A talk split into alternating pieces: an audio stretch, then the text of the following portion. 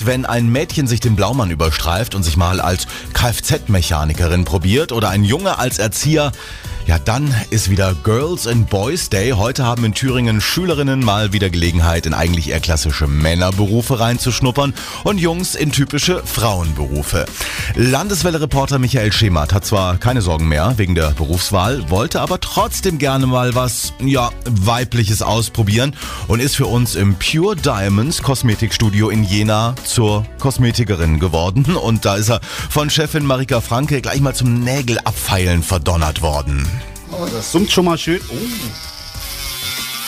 Das ist ja wirklich wie so eine kleine Fräse. Darf ich schon mal sagen, die Sandra hat äh, ganz zarte Hände. Auch. Au, sagt sie. Aber ich glaube, ich bin ein bisschen zu langsam. Nee, gar nicht. Gar nicht? Man sieht man schon hier, wie die Farbe komplett runter ist. Da Ja, ist da man nicht mehr. mit dem Silberstreif. Okay. Also ich komme schon langsam ins Schwitzen.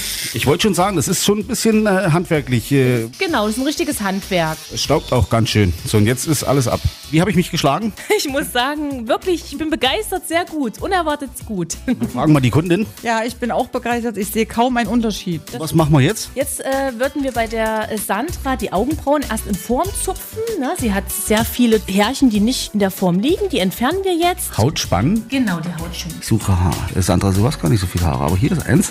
Da ist Genau. schon was. Hm? Ja. Hat's wehgetan? Nö. Nö. Ganz ruhig zupfen.